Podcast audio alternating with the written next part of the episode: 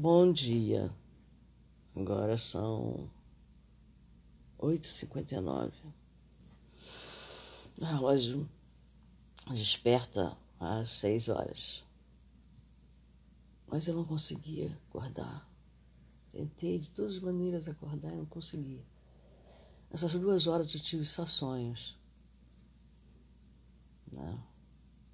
Eu escutei o relógio despertar. Tentei levantar, tentei acordar e meu olho não abria de jeito nenhum. É, eu tive vários sonhos.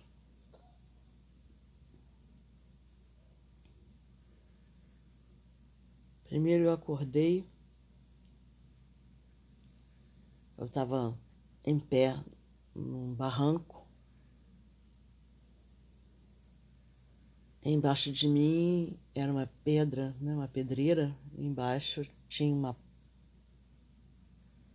Era uma praia. E a água já estava chegando quase perto de onde a gente estava. O Igor estava deitado numa barraca acima de mim. Embaixo, do lado assim, uma parte dessa pedreira tinha umas senhoras. Aí eu olhei, tinha um caminho para a praia. Tava o Iago. O Iago subia até essa pedreira com a, com a, com a onda do mar e descia. Iago é meu neto. Ele subia com a onda do mar e descia mergulhando brincando, né? E tinha umas outras pessoas também nessa praia. E quando eu estava nesse barranco, assim, como se eu tivesse dormido, sabe? Em pé, encostado na pedreira, assim, né? E eu de repente acordasse ali. Eu estava dormindo. E eu falando, Igor, eu, olha como tá esse, esse mar.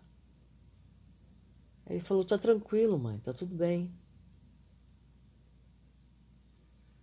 Aí eu, não sei como, era, era um pedacinho, meu pé tava, a parte em que eu tava apoiada, dava certinho pro, pro tamanho do meu pé. Então eu sei que eu saí dali e aí apareceu, eu tava indo na praia. Ainda estava na praia. E tinha umas pessoas. Parte dos sonhos, assim, para me recordar também confuso. Mas um marco. E todo mundo ia acampar, menos o Igor. Aí o Igor deixou a barraca sob a responsabilidade do Marco, do material de acampamento.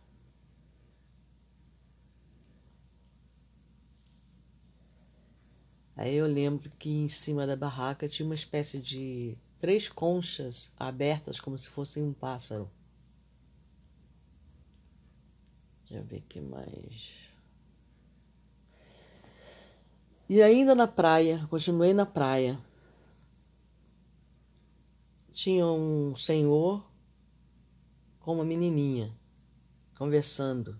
Um cara, não senhor não, um cara, uns 30 e poucos anos, uma filha pequena. A filha devia ter aí por volta de sete anos, a menina. E aí a menina estava eu estava deitada na areia e a menina estava conversando alto com o pai, que estava sentado em cima de uma pedra. E ela estava falando sobre a experiência dela com o namoradinho. Ela havia dado beijos. Perguntou ao pai dela se o pai dela já havia beijado. Aí o pai dela falou que sim, aí ficaram aquela conversa sobre beijo. Aí ele falou, e você? Aí ela queria dar um beijo nele, na boca. Aí ele falou, é, homem não sai beijando a boca de qualquer um, de pessoas estranhas. Ela falou, mas eu não sou estranha, eu sou sua filha. Ele falou, mas eu não vou beijar sua boca. E você já beijou alguma vez? Ela falou: Não beijei uma, não beijei duas, não beijei três, não beijei quatro. Aí ele, nossa, você já deu esse tudo de beijo? Ela já. Aí ele falou assim, mas eu não posso beijar você. Se eu não me engano, nesse processo ela pediu um beijo pro Igor. A menininha. Também. O Igor não quis beijar, mas é, é, eu não lembro dessa parte. Eu só lembro que ela pediu um beijo para ele. Eu não sei qual era a relação dele com ela. E aí ela chegou para mim e falou assim: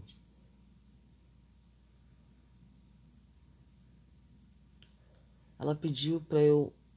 Ela falou assim: me veste de Maria Madalena.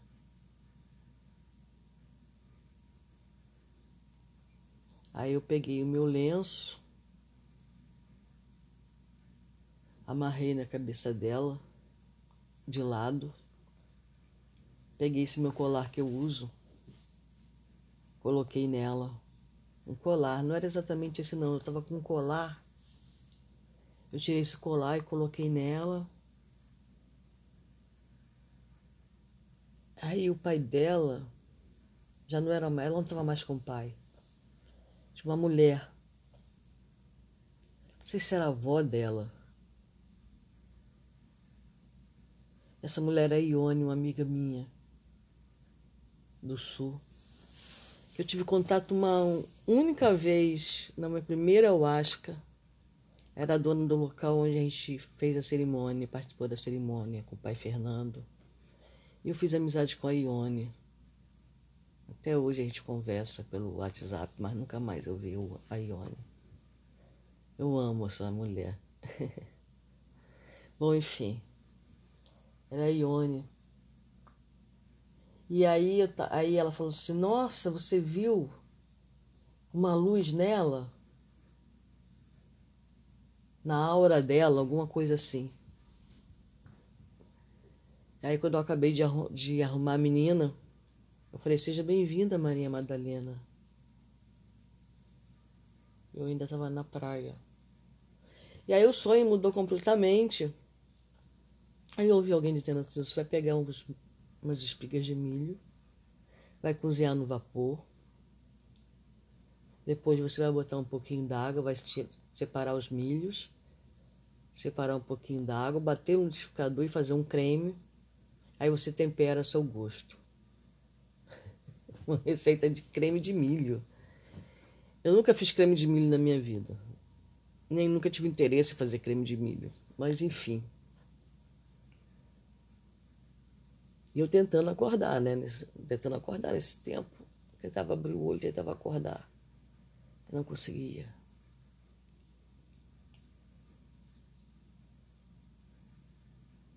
E foi isso. A última coisa foi o sonho com a espiga de milho, com creme de milho. Vou fazer receita hoje. E, então foi isso, cara.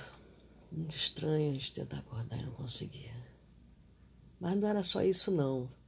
Eu tô aqui se pensando as sensações que eu tinha, né, que eu não consigo me recordar. Eu sei que era a sensação de tentar acordar e não conseguir. E aí tá nesse processo aí, vendo esses sonhos, né? Estando nessa praia, vivendo várias situações nessa praia.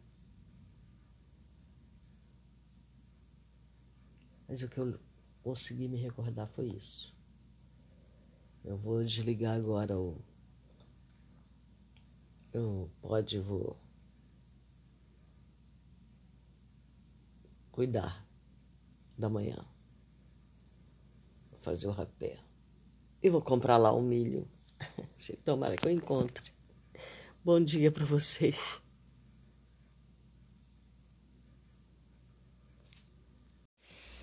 Boa noite. São 21 horas e 15 minutos. Hoje eu deixei para gravar mais tarde, né? Gravei de manhã e agora eu tô gravando novamente.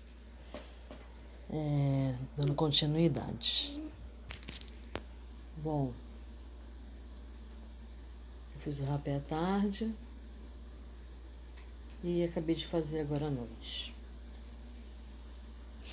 Porque eu fiquei montando, montando o altar, remontando o altar. Né? em homenagem a Iemanjá. Daqui a algumas horas nós vamos entrar na força dessa energia. Né? Dia 2 de fevereiro, dia de Iemanjá. E também é um dia de portal muito forte, né? Porque é o dia 2 do 2 de 22.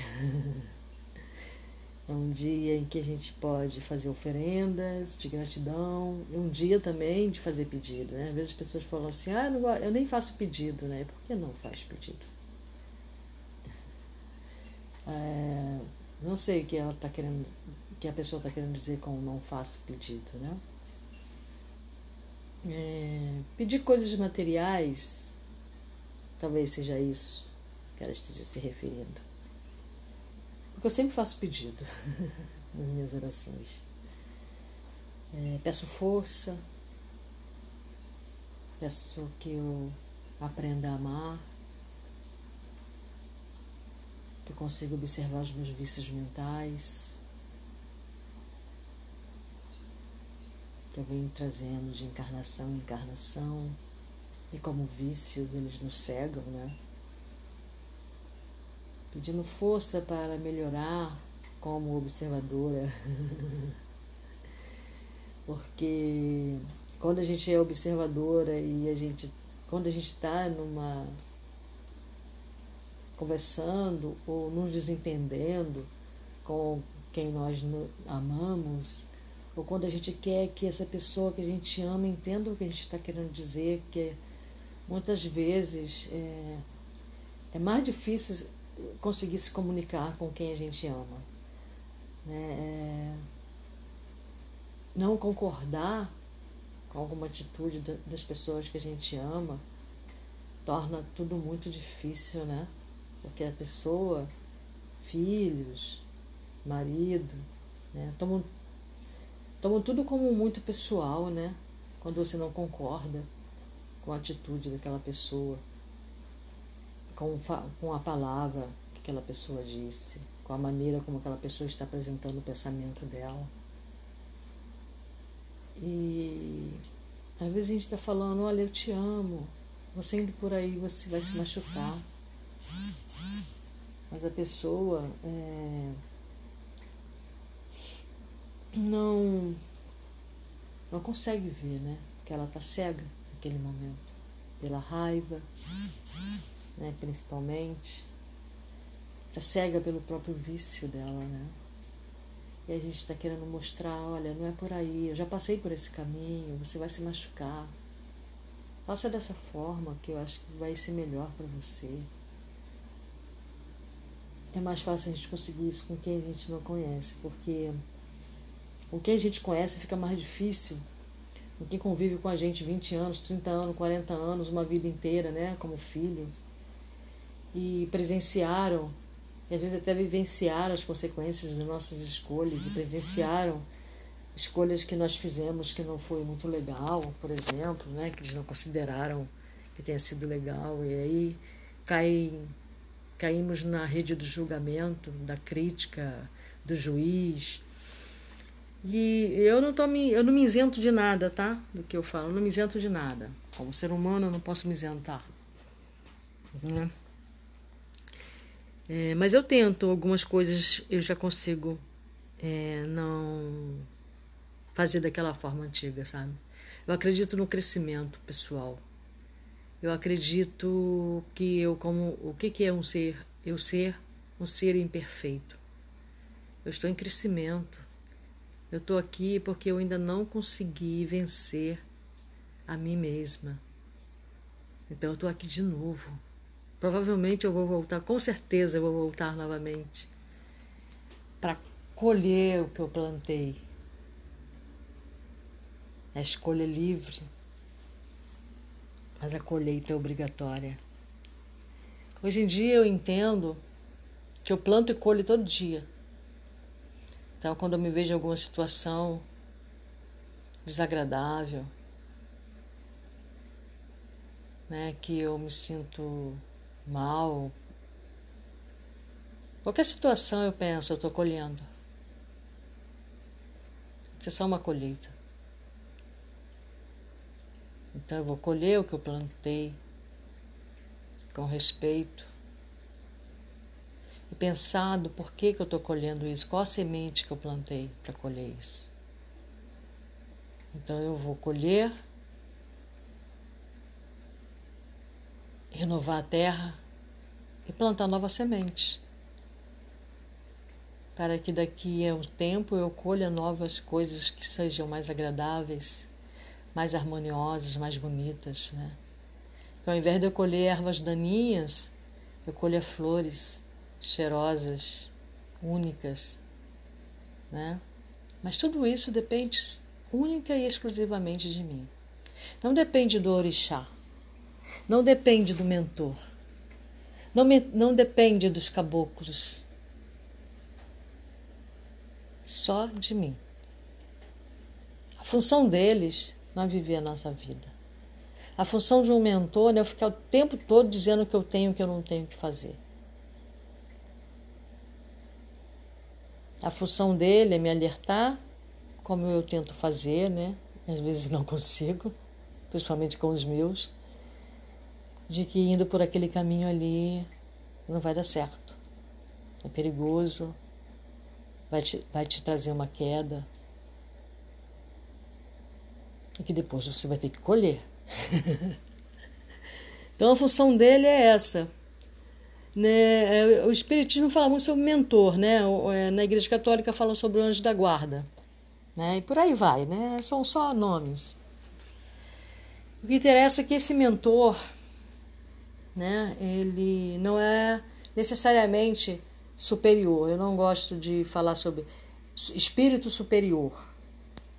É espírito que já passou pelo caminho que eu estou passando, aprendeu as lições e agora está em condições de me indicar quando o caminho está errado, porque ele já viveu aquilo. Por isso que ele é meu mentor. Ele tem sintonia comigo, né? Porque o que eu vivo hoje, ele já viveu em algum momento. Ele já teve quedas parecidas. E aí ele evoluiu, ele conseguiu vencer aprender e agora ele está em condições de me guiar. Hoje, ele já tirou o argueiro do olho dele.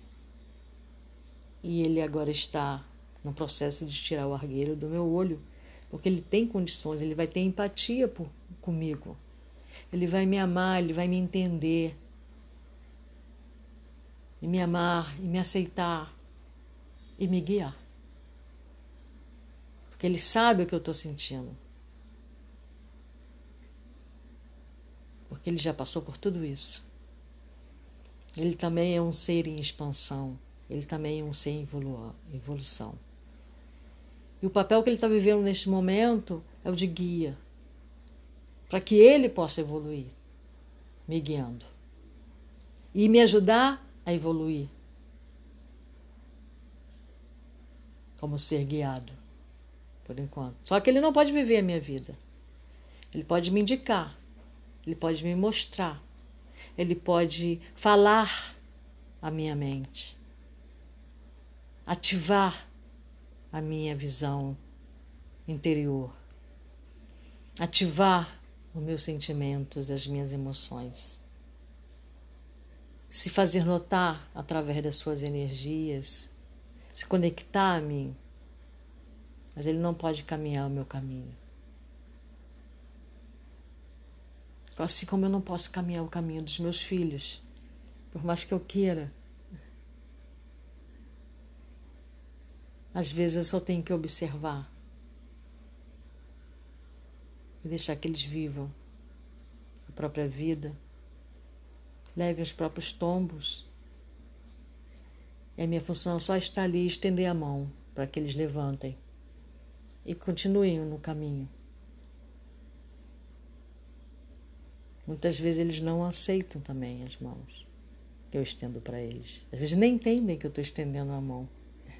Assim como o meu mentor me estende a mão nas minhas quedas e, e eu não consigo segurar essa mão também.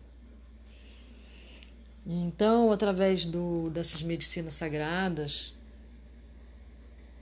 eu sei que eu cheguei até elas através das guianças que as pessoas chamam de sincronicidade. Eles me trouxeram até este momento, mas eu tive que fazer a escolha de ficar ou não ficar, de seguir o conselho ou não seguir, de seguir o caminho ou não seguir, tudo está por minha conta. Eles só me mostraram, ó, esse caminho aqui vai ser legal para você, para você alcançar o objetivo que você quer. Que ele vai atrás do teu objetivo, né, de crescimento, o que que você quer, né? Então, ele vai, olha, eles vão te guiando. Se você for por eles te colocam uma pessoa no teu caminho, eles colocam livros no teu caminho, eles colocam música, eles colocam filme, eles fazem tudo. Mas você tem que entender, você tem que estar sintonizado, você tem que estar aberto para receber. Né? Então é isso. Amanhã vai ser um dia para mim Hoje já está sendo, né? Que eu já, tô, já preparei a casa toda. Amanhã eu vou acordar cedinho, vou lá comprar as ervas. E vou fazer um peixe. né? Dia de manjar. Vou fazer um peixe. Que é, vou passar a receita para vocês também. É um peixe, é engraçado porque eu aprendi a fazer esse peixe assistindo um reality show de de comida, sabe? Desses. É... Ai, tanto tempo que eu não assisto esse reality show, adorava. Né? Que é um grupo de pessoas, é, chefes, né? Chefes de cozinha, né? É. E aí eu assisti um. Eu gostava muito de assistir os das crianças. Porque eu achava. Eu acho tão lindo criança cozinhando ali, se interessando por aquilo, né? E aí um menino de 10 anos, se eu não me engano, ele tinha 9 a 10 anos. Foi quem ganhou esse reality show que eu assisti. E ele ganhou fazendo esse peixe. E eu fiz o peixe, né? E deu certo. E, e quando eu faço assim, faz um sucesso esse peixe. E tem tudo a ver com o Emanjá. Porque tem sal grosso. Né? É assim, você pega o peixe. No meu caso, eu vou comprar um peixe aí de um quilo, um quilo e meio mesmo. No máximo, estourando dois quilos. Porque é só para mim mesma, né? Então, eu vou fazer esse peixe da seguinte forma: você pega uma forma, forra a forma toda com sal grosso, aí você bota o peixe e vai cobrir o peixe todinho com sal grosso. As pessoas ficam assim impressionadas, falando, mas o sal vai ficar totalmente, mas o peixe vai ficar totalmente salgado. Não, não fica. É, eu, no meu caso, eu gosto de ervas, então eu posso botar manjericão, coentro, né? Volta do peixe, dentro do peixe né? E você vai cobrir completamente essa forma com esse peixe dentro. Vai colocar no forno. O que, que vai acontecer? Como o sal grosso ele tem água, é, o fogo vai secar essa água do sal e o sal vai endurecer. E o peixe vai cozinhar dentro do sal. O sal vai, vai fazer aquele papel do, é, vai fazer aquele, aquela coisa do papel alumínio, sabe? Então, aí ele vai cozinhar de dentro para fora e quando o sal grosso tiver já amorenado assim, né, por fora, ele vai estar tá duro, o peixe está pronto. Eu geralmente eu só corto muito devagar, né, com cuidado esse esse sal, jogo para um lado para o outro e vou comendo e vou tirando os pedaços do peixe sem tirar da forma, né? Nossa, fica uma delícia não não pega o, o sal grosso, sal, fica salgado ou qualquer coisa nesse sentido, não, sabe? Tá muito gostoso. E aí, geralmente eu boto um pouquinho de shoyu ou faço. Eu vou fazer um creme de milho. Eu acho, eu creio que eu falei no, no, no podcast cedo, né, que vai se juntar com esse aqui. Que eu, que eu vi no sonho, né? Que eu contei meu sonho. Eu passei o dia todo pensando nesse sonho. Principalmente aquela cena, eu fiquei com a cena, como se fosse uma cena. É, como fosse não, é uma cena. O dia inteiro na minha cabeça, que é eu em pé, com os braços é, segura, é, apoiado na pedreira, né? E abaixo de mim a pedreira, aquela senhora sentada na, na pedra logo embaixo, a, a água do mar subindo, mas não chegou, não chegava até mim. Não subindo de maneira revoltada, não, sabe? Quando a onda vem e quebra, que ela. Não, ele, ele não era quando a onda quebrava, não. O mar estava subindo mesmo. A maré estava subindo. É, Mas também tinha onda, sabe? A maré subia, eu via aquele, aquele mar, eu via a pedra fundada, assim, o mar quase chegando até mim. Mas ao mesmo tempo tinha onda, porque o Iago subia com a onda e mergulhava com a onda, como se fosse um peixe, sabe, o meu neto? Subia e descia, subia e descia. E o Igor estava acima da minha cabeça, essa pedreira era lisa, e eu, eu não vi o Igor, mas a impressão que eu tinha era que o Igor, tipo, estava pegando sol, sabe? Assim, essa impressão que eu, que eu tive no sonho.